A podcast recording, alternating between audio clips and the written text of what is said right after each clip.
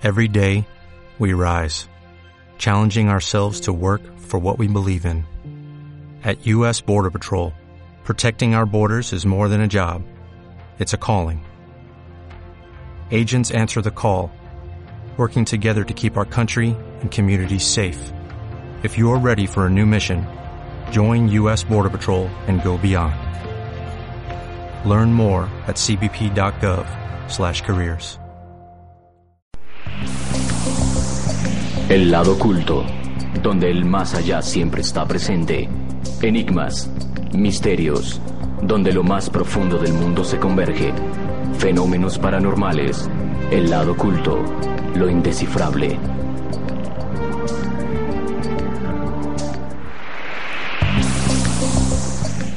Los fenómenos paranormales siempre han estado presentes en la historia de la humanidad desde los inicios hasta el día de hoy. Buenas noches y bienvenidos al lado oculto con Diana Suárez y quien les habla Gonzalo Camacho. Hoy, bueno, con muchos temas importantes, como siempre, vamos a hablar sobre los niños asesinos, sobre cementerios extraños, también tendremos, bueno, otros temas como en Queen Mary, algunas películas también al final del programa en el lado oculto. Esto es oyemjtl.utadeo.edu.co.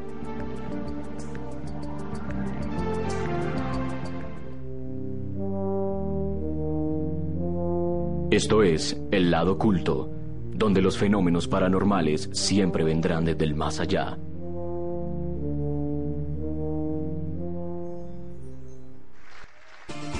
Desde lo más incomprensible del universo, desde lo más profundo del mundo, está en la zona insólita.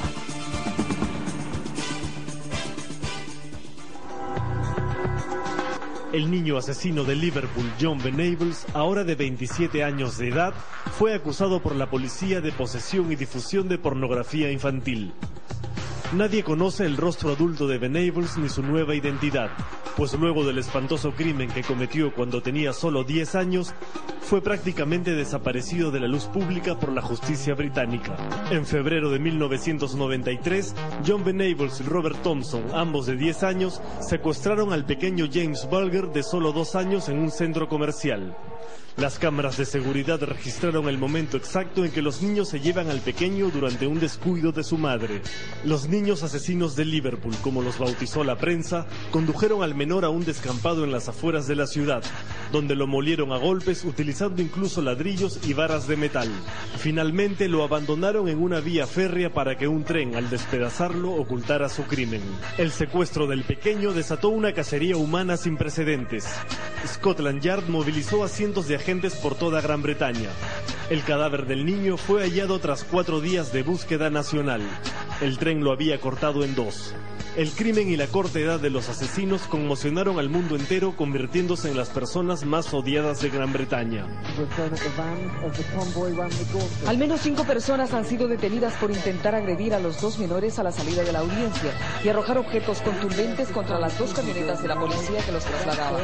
La policía llamó a la calma a la población de Liverpool ante el temor que hubieran más desórdenes públicos en torno al Tribunal de Menores, donde se concentraron 300 personas. Por decisión expresa del gobierno británico, ambos menores fueron juzgados como adultos. Al final del proceso fueron condenados a cadena perpetua, pues se pudo comprobar que los niños sabían diferenciar el bien del mal. Sin embargo, luego de permanecer rodeados de fortísimas medidas de seguridad y de una legión de especialistas, ambos fueron liberados en el 2001, tras cumplir la mayoría de edad, por considerar que ya estaban rehabilitados. Los niños asesinos de Liverpool fueron recluidos en un centro de detención de menores donde habrían recibido la mejor atención psiquiátrica que pudo pagar el gobierno británico. Sin embargo, John Venables hoy es noticia otra vez por otro delito penal. La detención de Venables por cargos de pornografía infantil ha iniciado una nueva ola de indignación en el Reino Unido y ha puesto en tela de juicio la decisión de liberarlo cuando cumplió la mayoría de edad, pues según un informe psiquiátrico, Venables alberga sentimientos violentos contra niños y mujeres. El niño asesino de Liverpool se enfrenta ahora a una condena de 10 años de cárcel, pero por mandato judicial su nueva identidad permanecerá en el anonimato y ni siquiera el jurado podrá ver su rostro durante el proceso.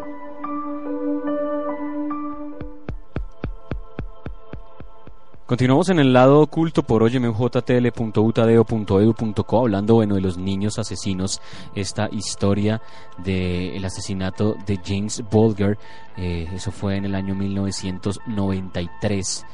Él, bueno, él, era, esto, pasa en Inglaterra y era asesinado, es asesinado pues a manos de John Benables y Robert Thompson, que pues fue secuestrado, torturado y asesinado pues por estos dos niños de 10 años.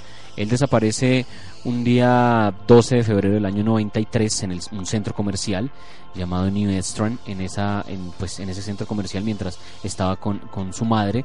Ella se descuida un momento, los niños obviamente se los llevan, los secuestran, su cuerpo también fue mutilado, fue encontrado pues en una línea férrea cerca del Walton un 14 de febrero al día siguiente, dos días, dos días eh, después mejor del eh, secuestro y Thompson y Benable pues fueron acusados de secuestro y asesinato eh, unos días después, el 20 de febrero de 1993. Buenas noches, Diana. Buenas noches, Gonzalo. Bueno, este caso, este caso bastante escalofriante porque quién puede pensar que unos niños tan jóvenes ya tengan esa maldad y que pues puedan atentar contra un niño de tan pocos, pocos años, dos años de edad, pues terrible, pero bueno, les contaremos el caso bien. Resulta que el 24 de noviembre del 93 Thompson y Benables fueron declarados culpables pues por la muerte de Bulger, convirtiéndose en los asesinos convictos más jóvenes en la historia moderna de Inglaterra. Los dos fueron sentenciados a pena de cárcel hasta que alcanzaran pues su mayoría de edad y luego pues bueno antes de esto fueron liberados pero pues más adelante como escuchamos en el relato eh, fueron detenidos de nuevo pues ya con pena de cárcel por que también tuvieron algunos otros delitos adicionales. Eh, pues la historia cuentan que pues todo esto pues se llevó, se llevó a cabo porque encontraron las imágenes de las cámaras de seguridad del centro comercial New Strand que fueron captadas el 12 de febrero del 93 y allí mostraban a Thompson y a Benables observando niños de manera distraída, aparentemente estaban buscando un objetivo. Los chicos pues ya se habían ausentado de la escuela, algo que era pues muy común en ellos, y durante ese día Thompson y Benables fueron vistos robando objetos como caramelos, un muñeco, baterías y un bote de pintura azul para maquetes. Más tarde, pues uno de ellos reveló que su intención era secuestrar a un niño, llevarlo a la calle ubicada a un costado del centro comercial y empujarlo hacia los automóviles en movimiento para causarle un accidente. Bueno, esa misma tarde justamente eh, James Bolger, o sea, el niño asesinado, él nació en una población llamada Kirby, acompañado de su madre, pues Denise al centro comercial, como decía el relato y como decía anteriormente Diana, centro comercial Newstrand. Resulta que mientras estaban en un, en un local, eran las 3 de la tarde, 40 minutos, ella obviamente se da cuenta de que su hija ha desaparecido, eh, mm, pues el niño estaba en la puerta pues de la tienda donde estaba ella, donde estaba comprando y fue interceptado pues por los dos niños de 10 años, eh, de apellidos Thompson y Benables, se le acercan, le hablan y se lo llevan de la mano. Esto, esto en las, en las cámaras del centro comercial se puede ver. Esta, esta grabación también existe en internet, ahí en YouTube también se puede ver la grabación de, pues, de este centro comercial. Y obviamente fueron captadas a eso de las 3 de la tarde, 42 minutos. Era entonces, era temprano en, en, la parte de este centro comercial en Liverpool. Y bueno, ellos caminan eh, junto pues con el niño, con Bulger, unos 4 kilómetros aproximadamente a través de Liverpool Luego llegan al, al canal Leeds y pues donde lo dejan pues caer de cabeza, le empiezan a causar heridas en el rostro y los dos niños pues asesinos Thompson y Benables eh, bromean como entre ellos pues para lanzar al, a, Bulger, al, otro, al otro niño, a la parte del agua, al río, eh, al canal pues donde estaban, el canal Leeds. Y el niño Bulger pues tenía en, pues en su frente obviamente ya un golpe muy fuerte, estaba obviamente llorando y, pero pues los testigos pues como que no hacían absolutamente nada eh, porque pensaban que eran tres hermanos, entonces pues eh, eh, así se empieza a desencadenar todo lo que es este, este asesinato, Diana. Sí, efectivamente, pues la gente no, no hacía nada y no pues actuaba en el momento de ver este niño que estaba llorando y bastante afectado porque pensaban que era de la familia. Adicional, los niños, los victimarios, ellos decían que, que era pues un familiar o que era un niño que estaba solo y que ellos lo estaban ayudando, algo así. Bueno, imagínate que durante el juicio se estableció que, que estos niños lanzaron pintura azul para maquetas de la que, pues, de la que habían robado previamente, le lanzaron en el ojo izquierdo de Bulger, le dieron patadas, lo golpearon, le tiraron ladrillos y piedras, le introdujeron pilas en la boca y la policía también sospechó que eh, podían haberle introducido estas pilas en el recto, aunque pues no fue encontrada ninguna ninguna de estas pilas en esta cavidad. Finalmente lo arrojan, eh, le arrojan perdón, una barra metálica de 10 kilogramos que fue identificada en el juicio como una eclisa que fue la que le provocó 10 fracturas craneales. Alan William, el patólogo del caso, indicó que Bulger sufrió tantas heridas que ninguna pudo ser identificada como el golpe letal.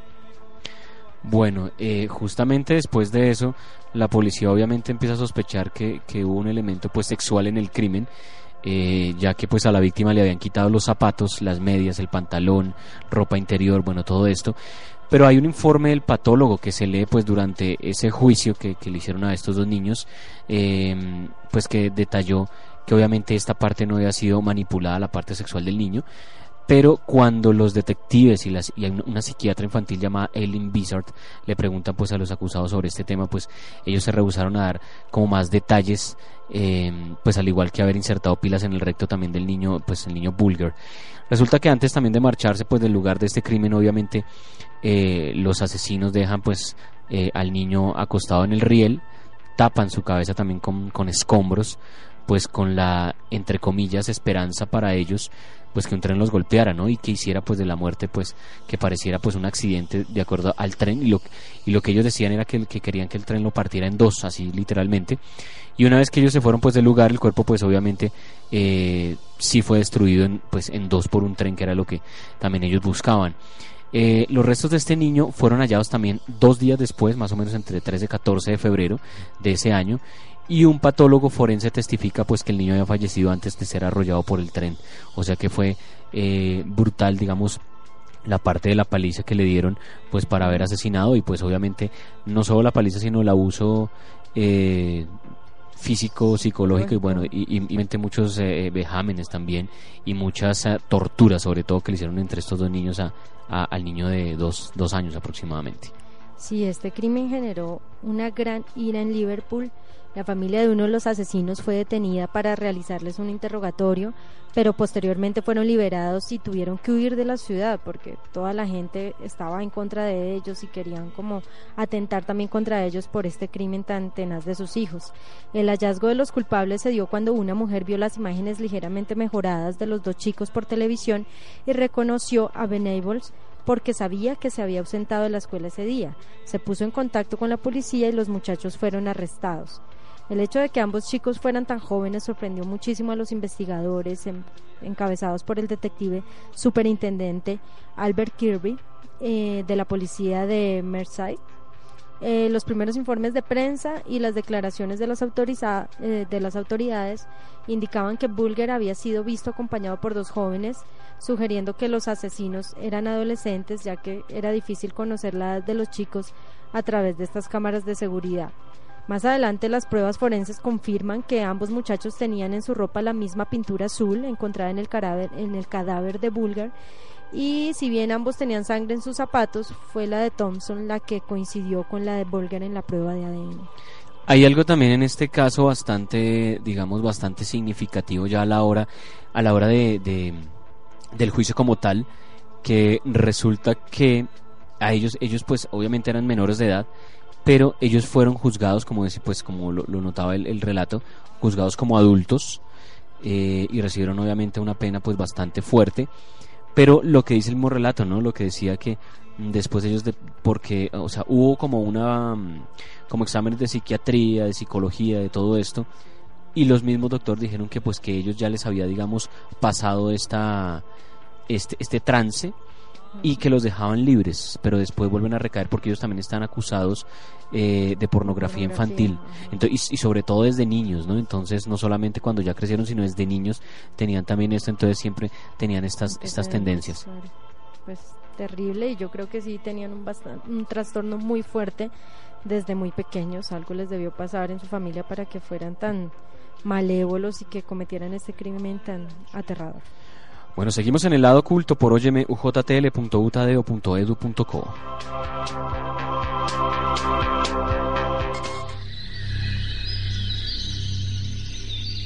El lado oculto, desconocido.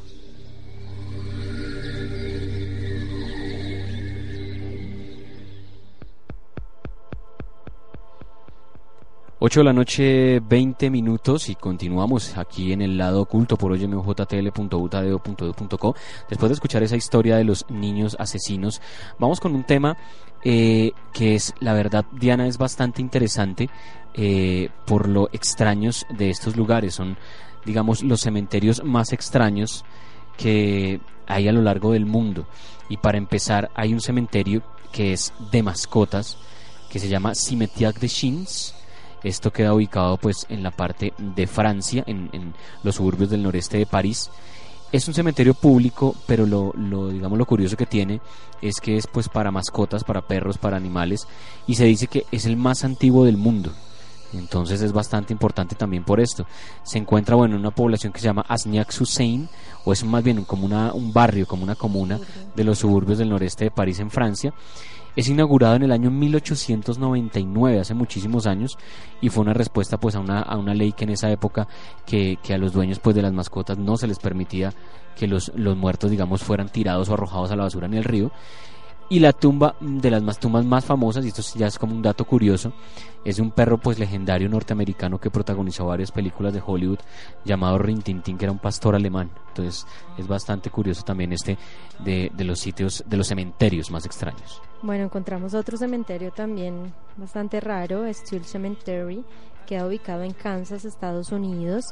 Este cementerio se ha ganado la reputación como uno de los cementerios más embrujados del mundo. Algunas personas incluso lo consideran como una de las siete puertas del infierno. Hay tantas leyendas e historias de brujería, fantasmas y sucesos sobrenaturales que lo rodean que incluso el Papa Juan Pablo II habría ordenado a su jet privado para no volar sobre Stowe mientras se encontraba en el camino a una aparición pública en Colorado en 1995. Bueno, otro de los lugares bastante extraños, de los cementerios bastante extraños, es el Crossbones en Inglaterra. Esto es un cementerio que, bueno, es tradicionalmente llamado cementerio de las mujeres solteras porque bueno, se remonta obviamente a una época medieval, también es bastante antiguo, y era un lugar para descanso final para las prostitutas. Entonces, eh, eh, obviamente es conocido pues como los gansos Winchester en, pues, en esa parte y pues obviamente eran las que trabajaban en, los prostíbulos legalizados de Londres en esa época y hay muchos amuletos, muchas flores, muchas plumas, muchos digamos medias de seda que adornan sobre todo la parte de las entradas del cementerio. Entonces obviamente es de los más extraños sobre todo por la parte de la, de la decoración. Bueno, por aquí les tengo también uno en Italia, la Chiesa di Morti, la iglesia de los muertos que se encuentra en Urbania, Italia. En el interior se encuentra el cementerio de las momias que fue construido en 1833. Este cementerio es famoso por su extraño fenómeno de la momificación natural. Según los especialistas, el proceso es causado por un hongo en particular que ha absorbido la humedad de los cadáveres que conducen a la desecación completa de los cuerpos. Hay otro lugar bastante extraño, otro cementerio extraño que se llama, bueno, es el Shirokoreshskoe Cementerio, eso es en Rusia. Es un cementerio, lo curioso es que es un cementerio para la mafia, eso en la década de los noventas. Alguien llamado Yekateriburgo era pues conocido pues, eh, o en ese lugar mejor, la capital del crimen en Rusia. Y ese cementerio de Shirokoreshskoe muchos de los líderes de la mafia rusa pues tuvieron su lugar eh, de descanso final. Eran tumbas muy costosas de mármol negro, piedras preciosas también, grabados a veces con láser, imágenes pues de tamaño natural también. Entonces pues los, los apodos obviamente de cada personaje de estos muertos estaba grabados en las tumbas y, y también puede ser de los lugares de los cementerios más extraños también en el mundo. Bueno, y es que hay cementerios en todo lado. Les tengo el cementerio, un, cementerio submarino, Neptune Memorial Reef. es un cementerio, bueno, también conocido como el Reef Atlantis. Es el mundo submarino primer mausoleo para los restos incinerados y el arrecife más grande del mundo hecha por el hombre fue inaugurado en 2007 frente a las costas de Miami Beach. El Neptuno Memorial Reef es el perfecto lugar de descanso final para los que amaban el mar, entonces allí como que echan las cenizas y toda la gente que quiere que siempre haga esto, este lugar es muy considerado para este tema. Hay un lugar también bastante especial, se llama el Mary Cemetery o el Cementerio Alegre en Zapanta, en Rumania, Alegre, y que es, es un sitio patrimonio también de la humanidad. Y bueno, pues obviamente el diseño es muy muy atípico pues de las tumbas, obviamente son pintados con colores vivos, con rojos, azules, verdes. Y las lápidas son cruces grandes esculpidas en madera de roble, también son grabados con epitafios eh, alegres y pues breves, pues describiendo la vida pues o las circunstancias en que cada una de las personas sepultadas allí pasaron. Bueno, en México también tenemos el Puente al Paraíso, en la naturaleza de Scars, eh, México y el Parque Cultural. Es un gran cementerio mexicano, como les decía, intrigante. Su estructura se basa en el calendario gregoriano. El cementerio simula una colina con siete niveles que representan los días de la semana y 365 tumbas de colores en el exterior que representaban los días del año. La entrada principal es una escalera con 52 escalones que representan las semanas de, del año y cada tumba es diferente de los demás en el diseño, los materiales de construcción. Uno podría ser como una réplica de una catedral, mientras que el siguiente se ve como un sofá o una cama con cabecero y almohadas. Mejor dicho, cada quien puede diseñar su propia tumba. Otro lugar de los misteriosos cementerios o los demás, los más extraños, es uno, eh, en, la provincia de Fujian, en la montaña, en la montaña. Son eh, ataúdes colgantes, esto queda en China. Obviamente lo, lo misterioso son col, con, pues, ataúdes en una pues es una costumbre antigua funeraria que se encuentra pues en la parte de Asia donde hay ataúdes imagínense en una montaña y van digamos como incrustados en la piedra eh, sobre todo esto esto pasa mucho en China en Filipinas en Indonesia en la esa parte de Asia y algunos ataúdes de estos pues están en, en uh, sobre estacas de madera otros están en el aire prácticamente solo cogidos de lo que alcanzan a ingresar en la en la piedra en la pared mientras que pues algunos obviamente son proyecciones de la roca también. Otros ataúdes pues se colocan simplemente en cuevas y los ataúdes colgantes pues de las personas en Goshianbo, que la provincia de Sushian, el pueblo Guyue de Dragon Tiger Mountain y el pueblo Guyue de Montaña Wuyi pues son los más famosos y estos ataúdes de la montaña Wuyi son los más antiguos. Se dice que aproximadamente tienen unos 3000 o más de 3750 años de antigüedad. Bueno, y para terminar, este tema de los cementerios, les tengo también eh, los cementerios de Giza y el Valle de los Reyes. Eh, la meseta de Giza, el sitio de la pirámide misteriosa Gran Esfinge y miles de tumbas, ha atraído a más turistas, arqueólogos, historiadores, científicos y matemáticos que cualquier otro la Gran Pirámide, pirámide de Keops o pirámide, eh, bueno, la pirámide de Keops es la más antigua y más grande, una de las siete maravillas del mundo antiguo que alberga el cuerpo del faraón Keops y fue construida con más de dos millones de piedras durante un periodo de 20 años. Las costumbres funerarias complejas y elaboradas de los antiguos egipcios se cree para garantizar la inmortalidad en el más allá. Seguimos en oyemojtl.utadeo.edu.co en el lado oculto. Son las 8 de la noche, 28 minutos.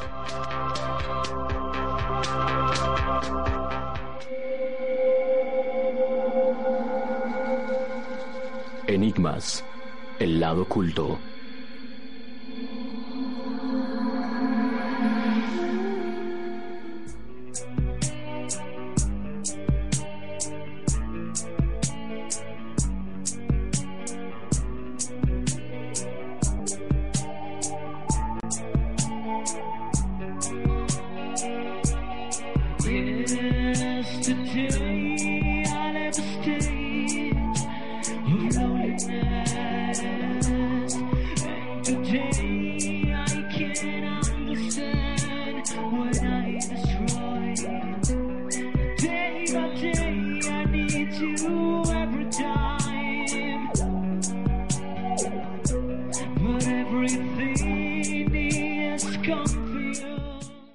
Ella no dejó de señalarla con el dedo diciendo está ahí, está ahí. La niña describió a la enigmática visión como una mujer joven y guapa. Lo que ninguno de aquellos turistas imaginó es que hay informes que recogen testimonios de tripulantes y viajeros que aseguran haber visto en este salón a una mujer joven también muy hermosa y vestida de traje de noche blanco, reluciente. Hay quien afirma que la ha visto bailar elegantemente entre las sombras del salón y son tan numerosas sus, sus, apariciones a lo largo de la historia del barco que le han puesto un apodo cariñoso, la mujer de blanco. Hay otra de las partes, bueno, en estas habitaciones, sobre todo de primera clase, también eh, ocurren bastantes eh, experiencias extrañas eh, en, en, estos lugares.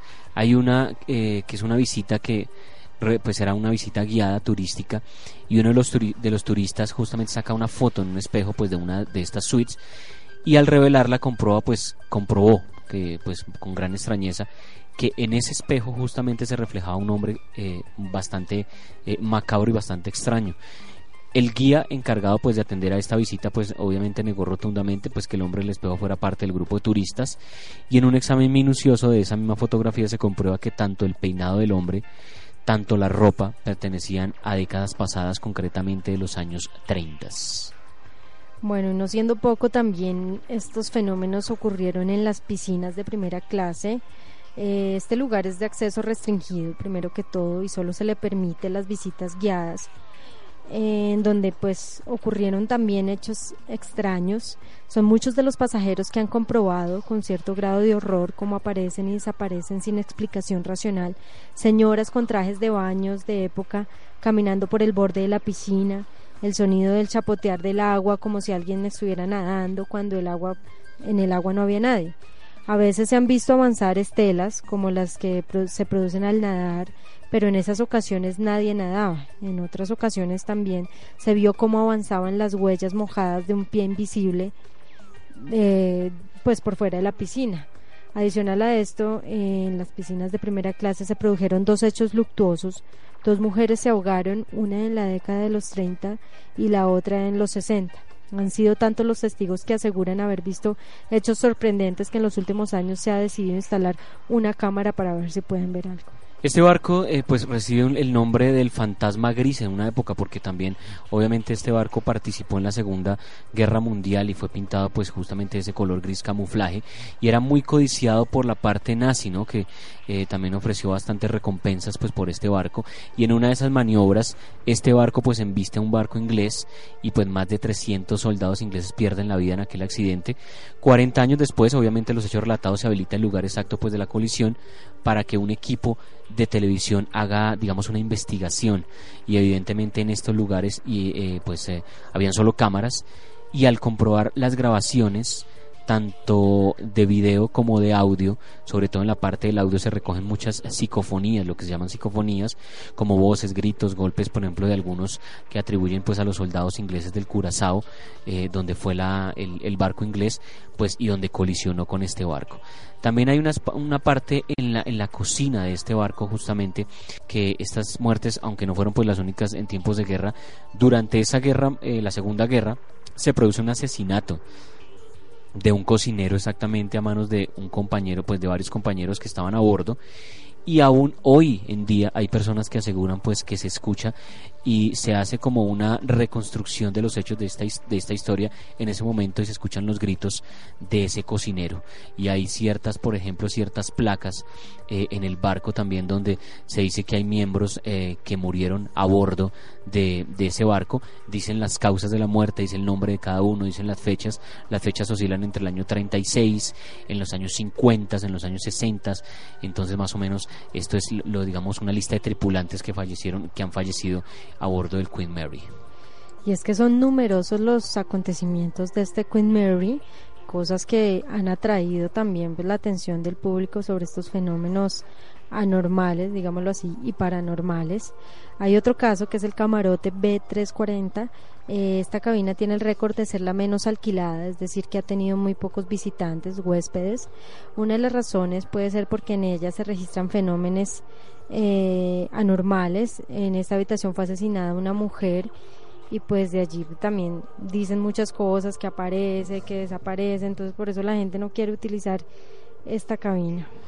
Seguimos en el lado oculto por mjtl.utadeo.edu.co y justamente vamos a escuchar pues para terminar obviamente este tema del Queen Mary, una leyenda pues que es muy cierta y un barco eh, fantasmal, eh, como lo llamaban el gris fantasma también, eh, unos testimonios reales acerca de esto del Queen Mary. Esto es óyemujtl.utadeo.edu.co.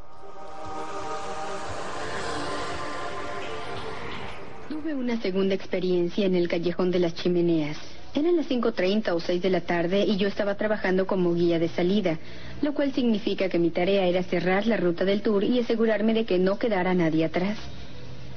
Y no sé por qué me di vuelta, pero me di vuelta y parado detrás mío en la escalera había un hombre. Tenía un traje de mecánico azul que estaba sucio. Me hice a un lado para dejarlo pasar, pero ya no estaba ahí. Había desaparecido. A través de los años se han reportado docenas de hechos. Una noche ya tarde, en el área de la piscina, la supervisora de mantenimiento Kathy Love y un compañero oyeron sonidos misteriosos. Y cuando termines con aquello, sigues con lo de ayer. Fuimos a la piscina y eh, oí risitas de una niña o un niño jugando en el área. Y en ese momento noté que alguien salpicaba.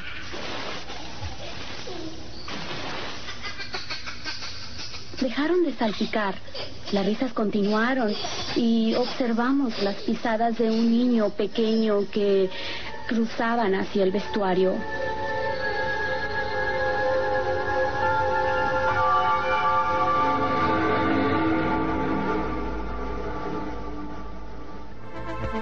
Los fenómenos paranormales en la web, los enigmas, los misterios. Esto es el lado oculto. Colombia Paranormal. Las historias, los testimonios. Solo paranormal en el lado oculto.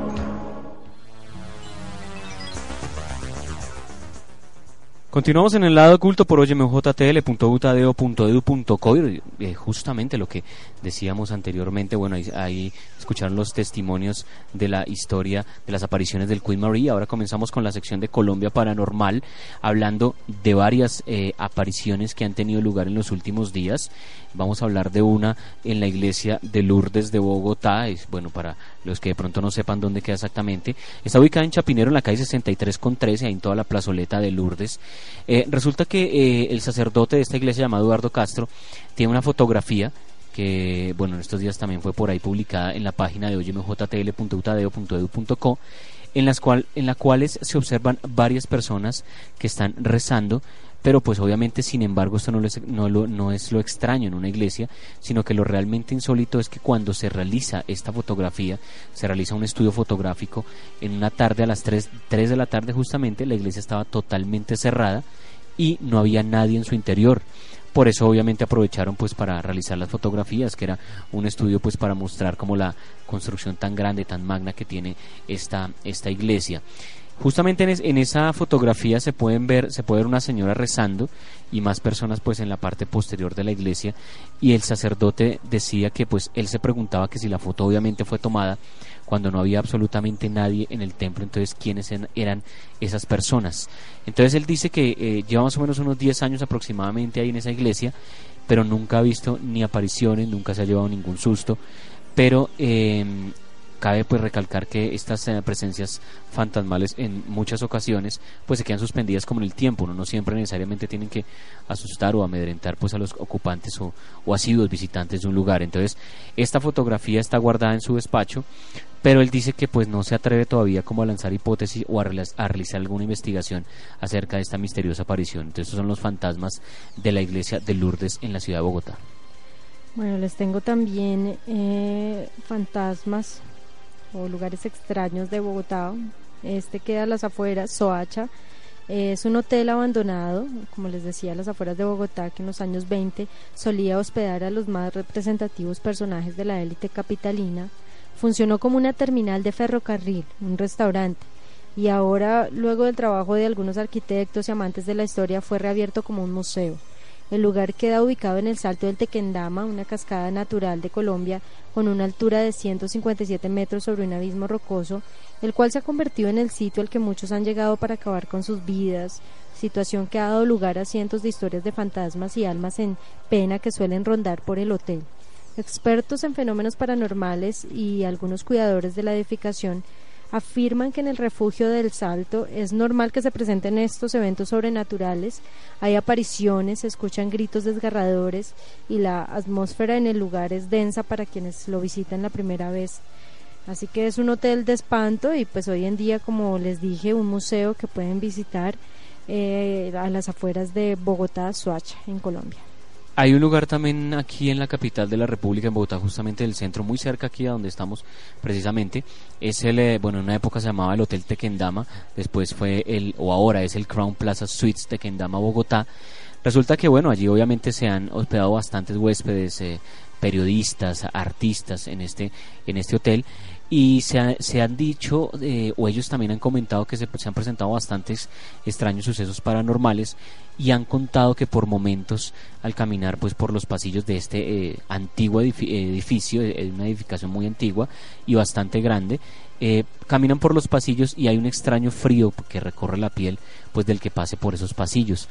Se trata pues al parecer de una niña que algunos huéspedes han contado que la han escuchado llorar y también cantar y mientras pues intentan conciliar el sueño pues también han sido considerados pues un lugar ideal como para detectar y analizar psicofonías aquí en la parte de Bogotá.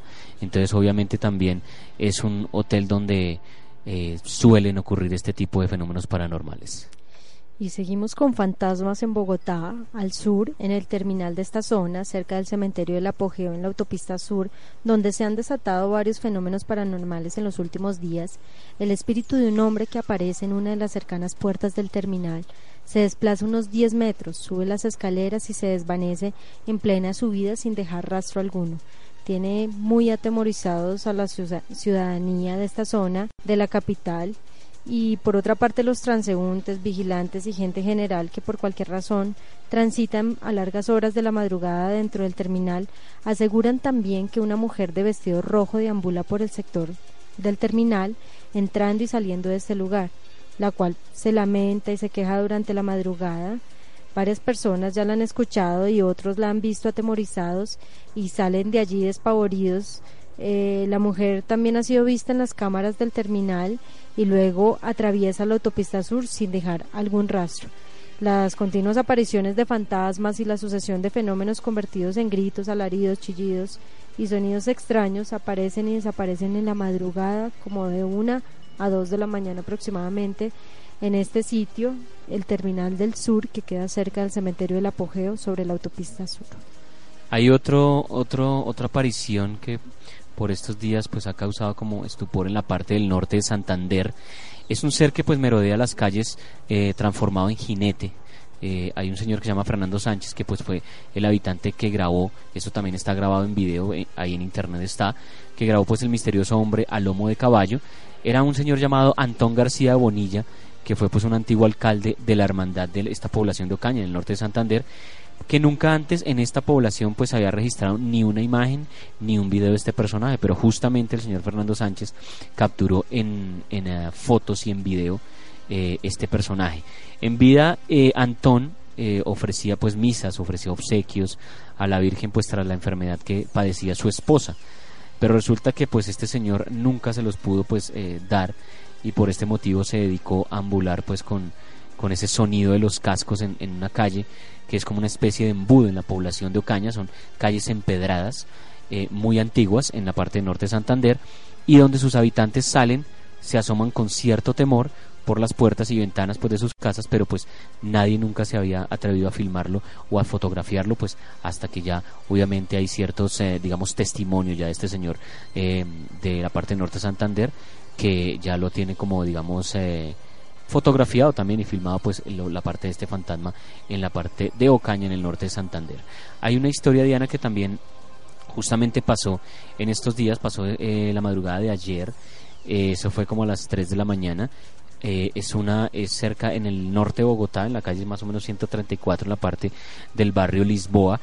Es una historia que mm, es una aparición de una mujer que por lo general, em, bueno, muchos fantasmas no suelen digamos, desplazarse o no suelen caminar, hay unos que sí, pero obviamente porque hay varias clases de, fantasmas, de apariciones, y esta señora se ve perfectamente en varias cámaras de, de la edificación residencial en este barrio, y entra de pronto por una cámara, llega hasta la mitad de la entrada del conjunto residencial y desaparece y aunque otras cámaras pues también la captaron, entonces pues no tiene nada que ver con efectos de cámara ni nada de esto.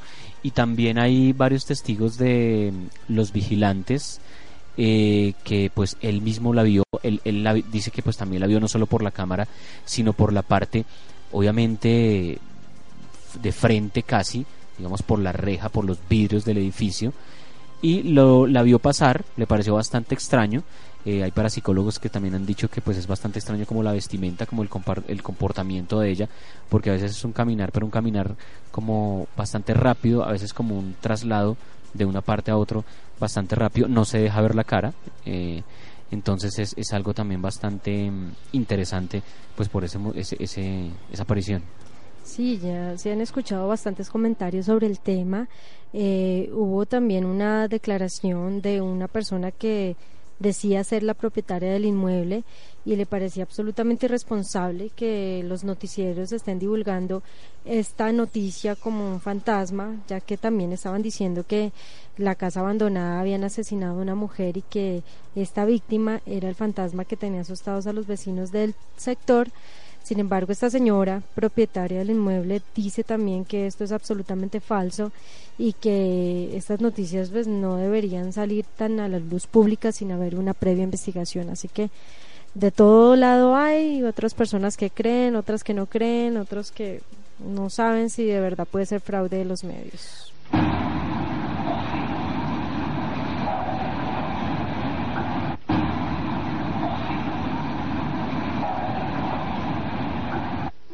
En una ocasión, Pedro lanzó al silencio de la noche una pregunta. ¿Son los difuntos los que se comunican con nosotros? Una vez analizada la cinta se encontró una respuesta.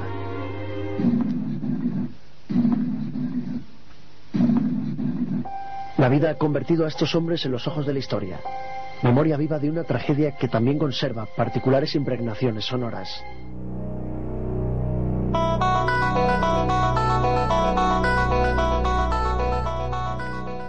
Seguimos en el lado oculto 9 y 4 de la noche por oyemujtl.utadeo.edu.com.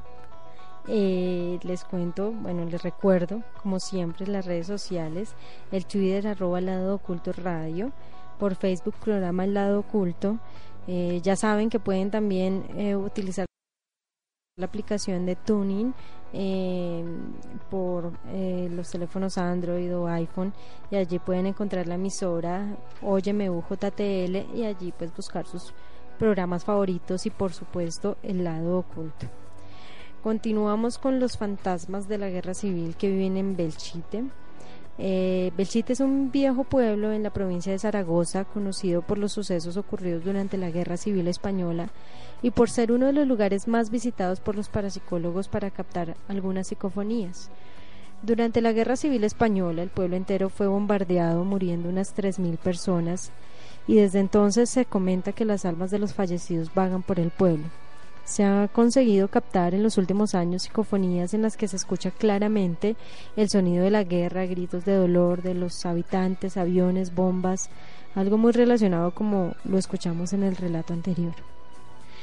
Hay, hay una parte también, Diana, eh, bueno, esa, esa, la vamos a escuchar terminando eh, esta sección, también terminando este tema de lo de Belchite, que justamente son esas psicofonías, esos sonidos, bueno, anterior, anterior al, al a, digamos, a, a, lo que habláramos ahora, había un relato y en ese relato había unas psicofonías, pero unas psicofonías más de personas, más, pues más humanas. En este caso, mm, a continuación, pues ahora cuando terminemos este tema, aseguran pues haber visto sombras y fantasmas y vagar por las ruinas del viejo Belchite. Belchite en la actualidad es un pueblo que está abandonado, es un pueblo que está, está en ruinas, entonces obviamente es un sitio bastante especial pues para este tipo de fenómenos paranormales. Uno de esos sucesos pues más escalofriantes eh, les ocurrió hace unos años a un grupo de parapsicólogos que pues al ir a grabar allá psicofonías, hay una, una, iglesia muy grande que lo que comentaban ahí, que es una, pues donde están todavía las, la, la, la parte del sonido ese de, la, de las campanas, eh, en el pueblo, escuchan una voz que les gritaba, les gritaba, sacadme de aquí, más tarde esa misma voz, pues un poco más enojada, los increpa, digamos, los enfrenta un poco más y dicen largo de aquí y les repite largo y los parapsicólogos obviamente pues alarmados salieron corriendo de esta iglesia un segundo antes de que justamente el techo se desplomara, se viniera abajo este techo de esta iglesia abandonada. Actualmente pues este el, el Belchite viejo existe también un nuevo Belchite habitado pues que se construyó eh, pues eh, paralelo pues bueno a unos a unos metros de unos kilómetros mejor está desierto esta parte vieja y permanece obviamente como quedó después de la de la guerra civil entonces obviamente un espacio bastante eh, digamos, eh, que tiene que ver mucho con los fenómenos paranormales en cuanto a, sonidos. No solo, lo especial que tiene este sitio es que no son solo psicofonías de voces, como lo escuchábamos anteriormente, sino psicofonías de sonidos, que las vamos a escuchar a continuación, la parte de aviones, bombas y todo esto. Bueno, hablando un poco de historia sobre los casos de Bel y se llegan a dar incluso con que la planta está totalmente vacía. Hay quienes relatan que caminando por los estrechos pasillos eh, han sentido como si los empujaran, detallando que el suceso experimentado no ha sido como quien te empuja premeditadamente, sino más bien como cuando chocas con alguien que por alguna razón está huyendo de algo y que no ha podido evitar estas personas. Eh, hay un, caso, uno de los más curiosos, es el de la discoteca que antiguamente ocupaba uno de los locales del hotel y según comentaba un trabajador de ella, todos los días eh, la sal usada por la descalcificadora de agua que había allí se volvía negra, a pesar de que usaban varios tratamientos para hongos y algas, incluyendo lejía pura, y se dice que la sal es capaz de atrapar las energías negativas de un lugar, volviéndose a su vez negra hecho que coincidiría con todo lo que han relatado y todos los sucesos que han pasado por este hotel y la habitación 510. Bueno, hay algo que las, las numerosas personas que, que han habitado obviamente en estas instalaciones eh, siempre eh, digamos, han, han, testificado ante muchas personas sobre todo la parte de las apariciones, la parte de las energías, la parte de, del fuego, pues que es bastante curioso, el color eh, del fuego sobre todo debajo de las camas, también debajo de las puertas, y ese olor a fuego y sobre todo cuando se tocan, eh, digamos, las camas, digamos, los, los, los sofás, las mismas cortinas, que son em, hechos bastante, bastante, digamos, eh, peculiares, fenómenos bastante paranormales. Esto me recuerda también a una, una, una película que hace, hace ocho días justamente hablamos, Diana, de esa película, eh, la 1408, Habitación 1408, creo que se llama, si no estoy, si no estoy mal, que es inspirada eh, en este hotel. Es bueno, tiene una la inspiración es este hotel, el de Aragón, aunque hay, hay digamos, dos historias eh, que hicieron eh, inspirar esta película, pero es algo similar, en sino que en esta, en, esta, en esta película, como decíamos hace ocho días, empiezan también a, ocurrir ciertos fenómenos como a volverse, a volverse a repetir las historias que pasaban en esa época. Entonces, es obviamente unos fenómenos que pasan sobre todo en los lugares que han tenido, digamos, eh, historias trágicas, como este incendio en, el, en la habitación 510 del Hotel Aragón, hoy conocido pues como el Melías Zaragoza. 9 de la noche ya 24 minutos, esto es oyemjtl.utadeo.edu.co, el lado oculto.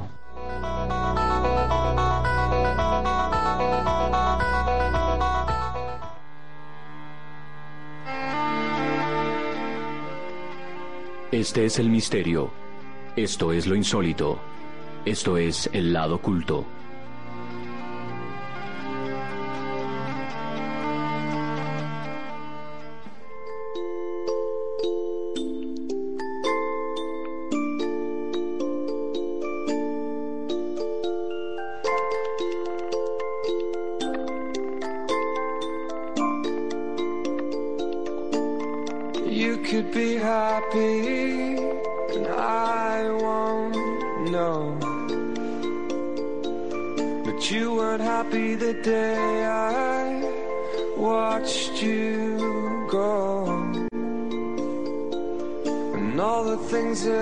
Wish I had not said.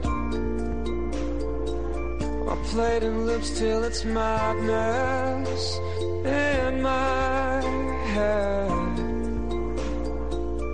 Is it too late to remind you how we were?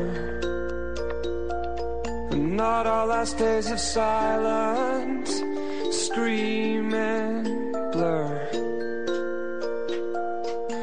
Most of what I remember makes me sure. I should have stopped you from walking out the door. You could be happy, I hope you are. You made me happier than I'd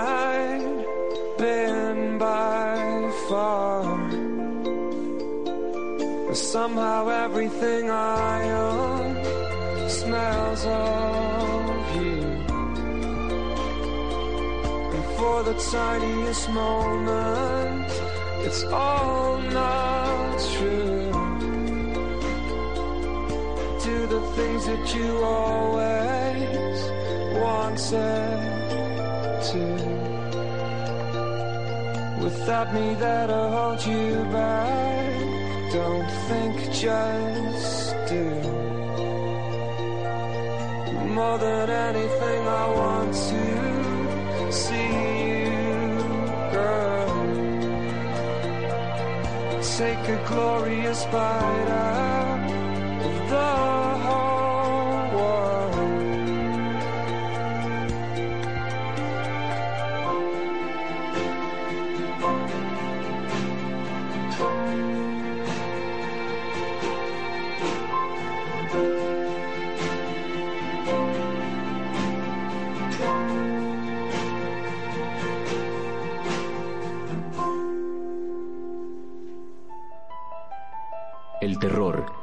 suspenso, el único programa especializado, solo paranormal, el cinetoscopio, cine de terror.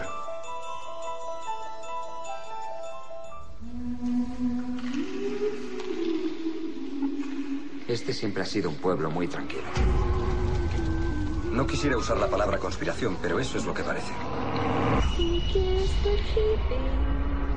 Su madre era una fanática. No sé cómo podía vivir con ella. Creer que aquí ha pasado algo sobrenatural desafía a la lógica y al raciocinio.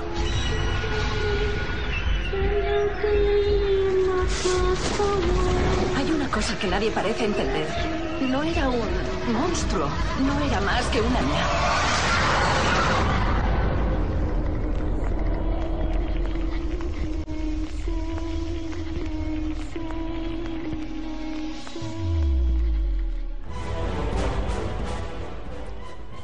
Continuamos en el lado oculto 9.30 de la noche. No olviden visitarnos nuestras redes sociales de nuevo, Twitter, arroba lado oculto radio, por Facebook, programa el lado oculto, la página web donde se recopilan todos los programas eh, anteriores e información sobre el lado oculto, lado ocult1.wix.com slash el lado oculto.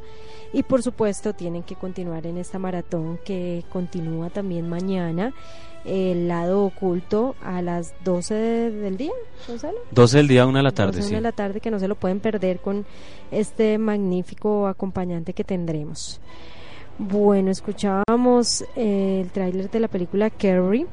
Es la tercera adaptación de Carrie, la novela de Stephen King. Está protagonizada por Chloe Grace Moretz como Carrie White y Julianne Moore como su madre Margaret White.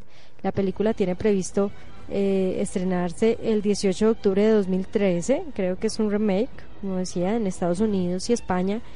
Mientras que en México saldrá el 29 de noviembre del 2013. O sea, es un, es bueno, es un, es un estreno que estamos hablando obviamente casi Eh, a ver, se estrena en octubre y en, en, en Estados Unidos y España en noviembre. Estamos hablando casi seis meses antes de la película, ¿no?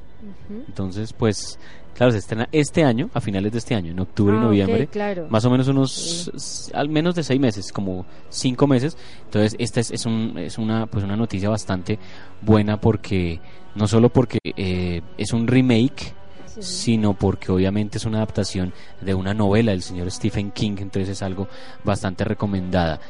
Eh, esta historia, en esta ocasión, el año 2013, es una reinvención, como decía anteriormente, de ese clásico de, de horror sobre Carrie White, que es una, una chica tímida, más o menos, eh, eh, un resumen, que es marginada por los compañeros, eh, es protegida obviamente por su profunda, una religiosa bastante o profundamente, digamos, creyente en, en la parte de la religión por su madre, y se va desatando un terror pues como eh, prácticamente telequinético pues en, en la parte del pequeño pueblo donde se desarrolla esta historia después de haber sido llevada al límite en su baile de graduación.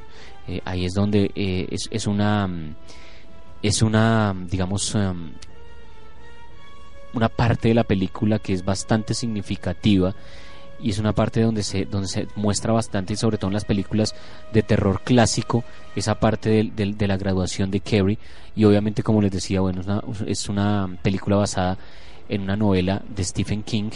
Entonces es bastante recomendada Diana. Bueno, eh, buenísimo, tenemos que verla, pero por supuesto les tenemos que hablar de la película eh, estadounidense que de terror del año 76, que fue dirigida por Brian De Palma y escrita por Lawrence Cohn, basada en la novela Carrie, también escrita por Stephen King. Y la película y la novela tratan acerca de una introvertida adolescente, Carrie White, quien descubre que posee poderes telequinéticos los cuales salen a la luz en el momento de que ella eh, estalla de ira. Kerry sufre constantes humillaciones por parte de sus compañeros, lo cual termina en tragedia el día del baile de graduación, cuando usa sus poderes en contra de toda su clase. Esta película eh, estuvo protagonizada por Sissy Spacek, Spacek eh, Piper Laurie, Betty Buckley, eh, no sé, no son muchos conocidos, ya que pues en la época sí hay una persona conocida que es John Travolta eh, de esta película del año 76. Esa película, mm, Carrie, la versión pues original del año 1976, eh, obviamente es inspirada en la, en la novela del señor Stephen King y habla de esta, de esta historia que decíamos anteriormente de, Carrie White, que era esta adolescente pues un poco marginada por esa influencia de su madre en algunas ocasiones que por una por parte por un lado es una es fanática religiosa pero por otro es una esquizofrénica entonces tiene esa doble esa dualidad bastante complicada. Eh, tiene también una fuerte obsesión digamos por hacer eh, propias interpretaciones de lo que de- a la- al, al pie de la letra lo que la Biblia va diciendo. Y estas influencias pues sobre todo a Carrie pues la convierte en un blanco de burlas del colegio y de pues donde está ya que los compañeros obviamente no comprenden como esta parte de la, de la timidez y la introversión de lo que es Carrie. Hay bastantes historias, bastantes escenas en la película, eh, muchas de ellas, por ejemplo, en, la parte de educación física, en la parte de las clases, en la parte también donde mm, eh, es enviada, digamos, a, un- a la parte de la oficina del director, donde empiezan a ocurrir ciertos fenómenos, mm, digamos algo después de que el director la llamara a ella, eh, responde pues muy enfurecida y empiezan digamos a volar por el aire ciertos eh, aparatos, ceniceros, ciertos libros también. Y entonces eh, ella, ella como que de esa forma es que se, se comunica digamos la ira de ella se comunica por medio de esos eventos. Entonces es, es a lo largo de la película van sucediendo bastantes situaciones que obviamente es bastante esperado este mm, remake del año 76 que será estrenado este año en el año 2013 en octubre en la parte de Estados Unidos y México y España mejor y en la parte de México y, lo más seguro sería Latinoamérica en la en el mes de noviembre de este año Diana. Bueno, eh, hubo varias diferencias y omisiones entre el libro y la película. En el libro, por ejemplo, el nombre de la maestra de educación física es Miss Harding. En la película es la señorita Collins. Y el nombre original se tomó para el personaje de Rena Sofer en la versión del año 2002, que también hubo una versión en el 2002, que no la recuerdo muy bien, pero también es muy muy parecida a la del 76, en la cual la actriz Angela Bettis interpretaba a Kerry. Otra diferencia que encontramos es que en la película de Brian De Palma se omite el personaje de John Hart Jensen, el poderoso e influyente abogado padre de Chris, quien sí aparece en el libro y en la versión de Kerry del año 2002 y es quien aboga por su hija ante el colegio tras el escándalo de las duchas. Un personaje similar se tomaría en cuenta para Kerry 2, la ira en el libro también hay algo, bueno, algo especial y lo que hablábamos eh, de las diferencias. Luego ocurrió, por ejemplo, el desastre en ese baile de la de graduación, que es la escena que, que, yo les comentaba ahora, que es bastante recordada, es una bastante, eh, eh, haz de cuenta como la parte de, de la escena de psicosis del baño. Es una escena así, es de las más recordadas, o la escena del padre, por ejemplo, la película de Omen, lo que es la profecía 1, cuando con la lanza atraviesa al sacerdote, son, son escenas bastante eh, representativas en lo que es el terror de los años 70. Eh, en esto lo que, bueno, lo que decía anteriormente que en el libro destruyen pues buena parte de la zona donde viven. En la película de Brian De Palma, pues por razones, eh, digamos, de presupuesto, lo que se dice de esta forma, no se llevó a cabo esta escena, más bien en la versión del 2002 sí se pudo apreciar tal la escena como la del libro, como lo decía anteriormente, la lluvia de, de piedras, Diana. Bueno, hay otra cosa, eh, según Brian De Palma, eh, Kerry mata a su madre con varios cuchillos movidos telequinéticamente, dejándola en una posición que asemeja a la estatua de San Sebastián, asaeteado, que aparece en algunas escenas del film. En el libro y en la versión fílmica del 2002, Kerry mata a su madre provocándole telequinéticamente un paro cardíaco, no con los cuchillos como es mencionado por Brian De Palma del 76. En esa, en la, bueno, hay una peli, en la parte del 2002 en esa película, también hay algo bastante diferente, pues comparado a lo que es el libro, lo que es la versión del 76 de 2002 eh, pues donde la mejor amiga, por ejemplo, de Chris Hargensen se llamaba Tina Blake. Eso, eso pasa igual en el libro, pero en la versión de Brian De Palma pues se llamaba Norma Watson y en realidad Norma pues era una de las, de las digamos, las más aplicadas de la clase, de esa promoción pues que también era sobreviviente de ese desastre y quien administraba, digamos, votos eh, del rey y la reina pues en ese baile, que es la gran tragedia pues de esa noche. Hay una, mm, una parte de acuerdo al libro y la película del 2002 donde Carrie muere desangrada en brazos de Sue, mientras que según Brian De Palma ya decide terminar con su vida al derrumbar la casa sobre ella.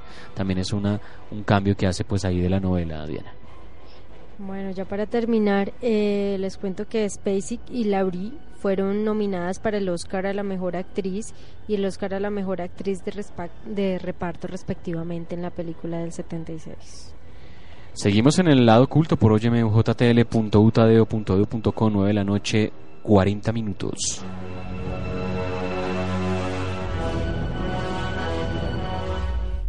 Que empiece el juego. Cinetoscopio.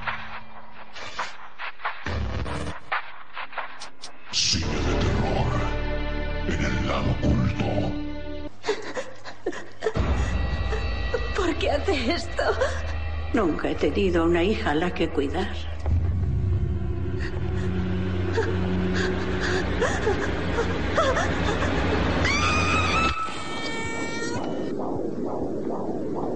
¡Vamos a morir!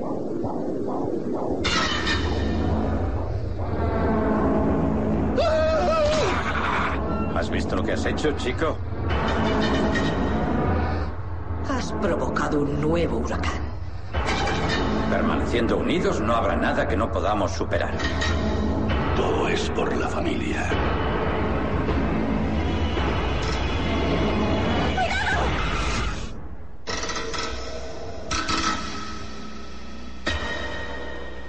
Chicos, ¿estáis bien? ¿A dónde nos lleva? ¿A dónde nos lleva, señor?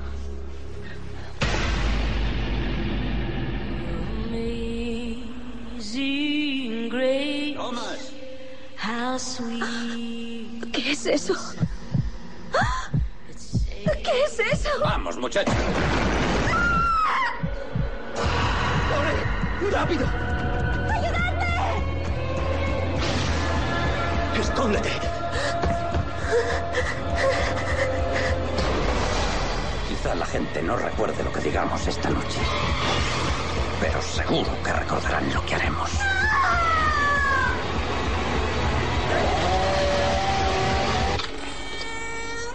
La matanza de Texas.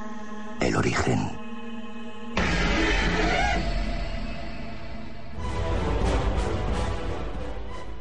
Bueno, continuamos en este lado oculto, ya para cerrar con esta película de Texas Chainsaw Massacre de Beginning, eh, la, matanza, la Matanza de Texas, eh, que fue titulada así en España.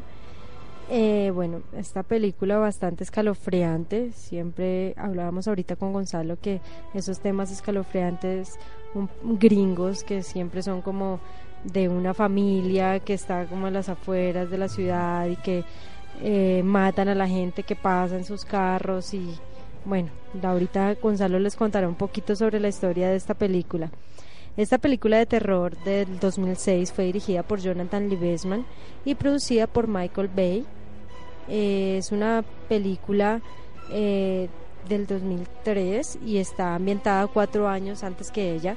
Fue protagonizada por Jordana Brister eh, y Diora Baer, Taylor Hanley. eh, bueno, no sé, son, no son muy conocidos para la época. Esta, esta película, La Matanza de Texas, bueno, tuvo varios nombres en, en varias partes. Matanza, como se llamaba, por ejemplo, La Matanza de Texas llamó en, en España, ¿no? La Matanza de Texas el origen, La Masacre de Texas el inicio en Argentina, Venezuela, aquí en Colombia se llamó La Masacre de Texas Ajá. el comienzo y Masacre de Texas en Texas el inicio. Justamente lo que lo que hablamos ahora es que estas estas historias son bastante peculiares, sobre todo en lo que es el, el fenómeno del terror combinado con el terror con el gore combinado con la parte de los asesinos y de las familias di- disfuncionales norteamericanas de, de, la- de las afueras de, de- pueblos tipo Oregon, Indiana, toda esta parte de Estados Unidos, donde siempre hay una casa, siempre hay un, un pueblo abandonado y siempre obviamente viven personajes bastante siniestros, bastante macabros, muchas veces que son eh, caníbales, ¿no? De una u otra forma. Ento- y son familias bastante crudas, bastante eh, macabras, bueno, como lo decía anteriormente. Esta historia justamente de la, de la masacre en Texas, eh, o la masacre de Texas, el origen, eh, ocurre cuando en el año 1939, en agosto, nace un niño con, con malformaciones físicas y tiene un retraso mental. eh, en la parte, esta historia también pasa en Texas, pero en un condado de Travis también, que es una población alejada de todo, digámoslo de esa forma. El bebé es abandonado pues en un basurero y después de que su madre muriera tras ese parto, una mujer llamada Luda May Hewitt. Lo encuentra pues mientras buscaba comida pues en los desperdicios en, la- en el basurero. Lo lleva con ella a su casa lo adopta como un miembro más de su familia lo llama Thomas y 30 años después Thomas pues obviamente se vuelve adulto trabaja en un matadero eh, el cual es cerrado dado pues que no quería dejar su trabajo pues eh, asesina a su jefe también Luego el sheriff del pueblo Winston Hoyt busca a él, lo busca a Thomas pues por el asesinato y se dirige a la casa de los Hewitt para que Charlie, que es uno de los tíos de, de este personaje, lo ayude a encontrar. Resulta que ese sheriff pues lo encuentra, procede pues a arrestar, arrestarlo, lo ataca por la espalda asesinándolo y comienzan a desatarse varias historias de masacres, de, pero bastante crudas, ¿no? No una masacre, digamos, entre comillas, muy normal, si se puede llamar normal a las masacres, pero son bastante crudas, sobre todo por el retraso mental de ese personaje llamado Thomas, ¿no? Claro que sí, este es el personaje como más recordado para las personas que vieron la película. Hay una escena, una escena que se quedó muy metida en mi cabeza que fue cuando están comiendo y comen sesos humanos, obviamente porque tienen algunos de sus eh, víctimas eh, los dejan en el refrigerador o en la nevera y esto es, lo- es de lo que se alimentan normalmente estos personajes eh, de la masacre en Texas.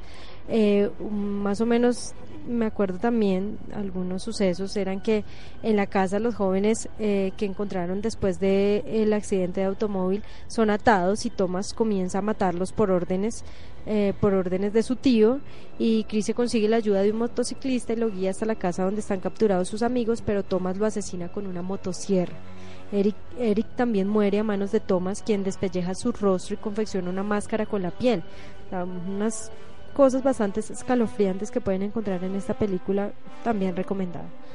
Este, este, este, esta parte de las motosierras son también bastante utilizadas en, en sí en este tipo de películas, ¿no? La las películas que tienen mucho el corte del terror de mm, terror de sangre, ¿no? El terror gore que es lo que se llama también y hay muchas películas por esta por este estilo y esta película em, también han hecho varios, varias ah, varias partes y en los años 70 también hubo una película que por ahí personalmente también la vi eh, obviamente los efectos son un poco distintos pues para la época pero tal vez estas películas del año 2003 eh, esa película es un poco más digamos mejora un poco la parte de los efectos. Hay, hay algo que, mm, le, que le pasa digamos a Thomas cuando se va alejando caminando que siempre es una escena también bastante eh, cruda y, y reconocida hay un narrador que menciona que entre el año 1969 y el año 1973 la familia Hewitt asesina a 33 personas. Entonces así termina la película como obviamente para dar pie a lo que vendría después, ¿no? Sí, claro. Como les comentaba, esta película fue estrenada el 6 de octubre del 2006 en Estados Unidos y recaudó más de 39 millones de dólares en aquel país. En el resto del país, de los países, recaudó 12 millones de dólares para un total de 52.764 millones a lo largo del mundo. El título fue traducido como La Matanza de Texas, El origen en España o La Masacre de- Texas como la conocimos aquí en Colombia. Seguimos en el lado oculto por hoy mjtl.utadeo.edu.co.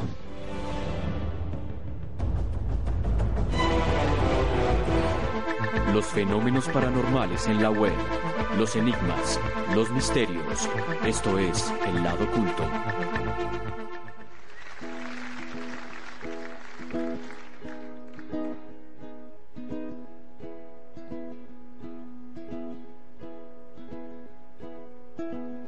Run with the wind out facing west towards the sea. You with your hands across your chest facing me. Sing me a song, your voice is like silver. I can do this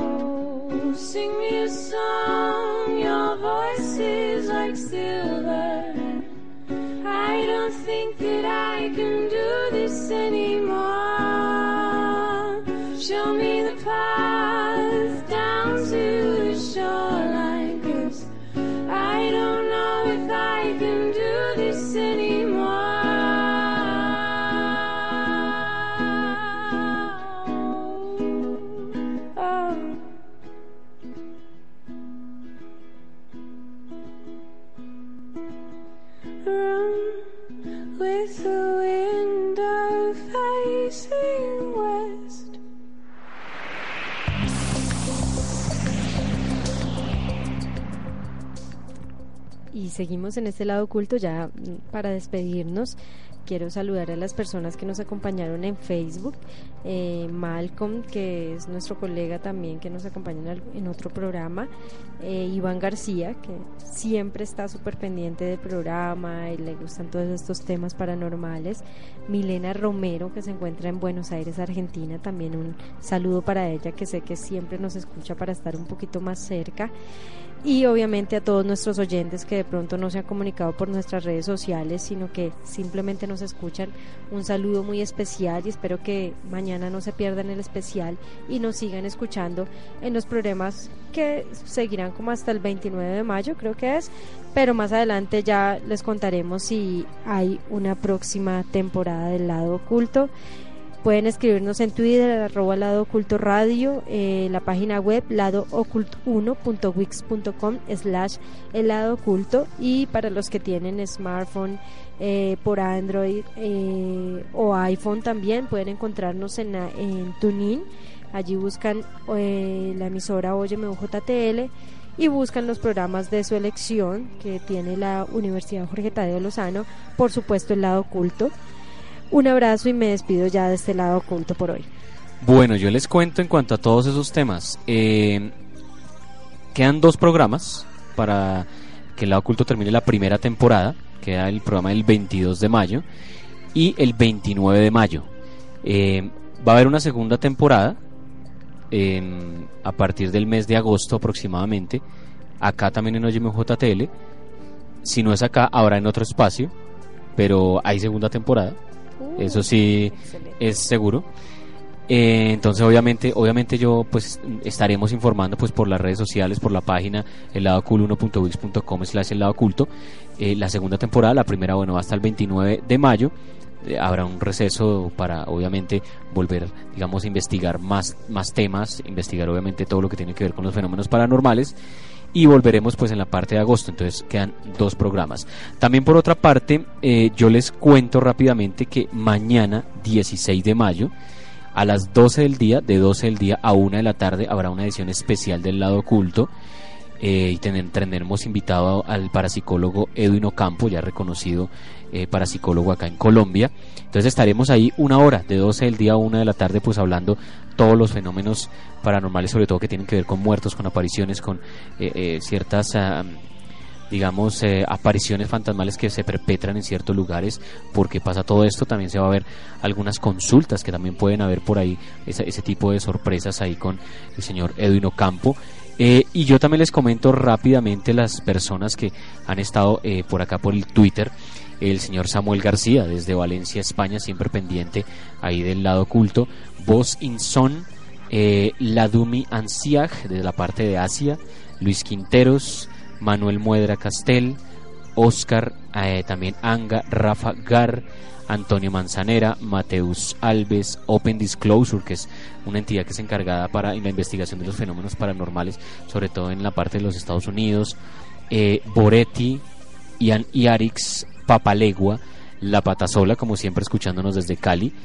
Eh, bueno, esos son obviamente la gente que ha estado como pendiente de lo que es el lado oculto. Mariana también por ahí, en, eh, muy pendiente de lo que es eh, en el chat.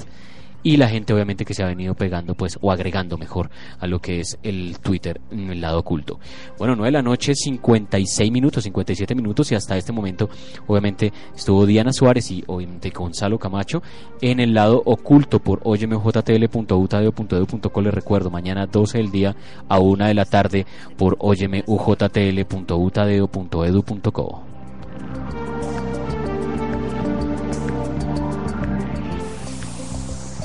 El lado oculto, donde el más allá siempre está presente. Enigmas, misterios, donde lo más profundo del mundo se converge. Fenómenos paranormales. El lado oculto. Here's a little known fact. Almost half of all waste generated in Montgomery County comes from businesses, organizations, and government facilities. Reducing the amount of waste in your workplace will have a positive impact on our environment. It can also save you money on your disposal costs. Reducing waste and recycling at your business is easy to do and is the law in Montgomery County. Make it your business to recycle right. Learn more at montgomerycountymd.gov slash recycle right or call 311.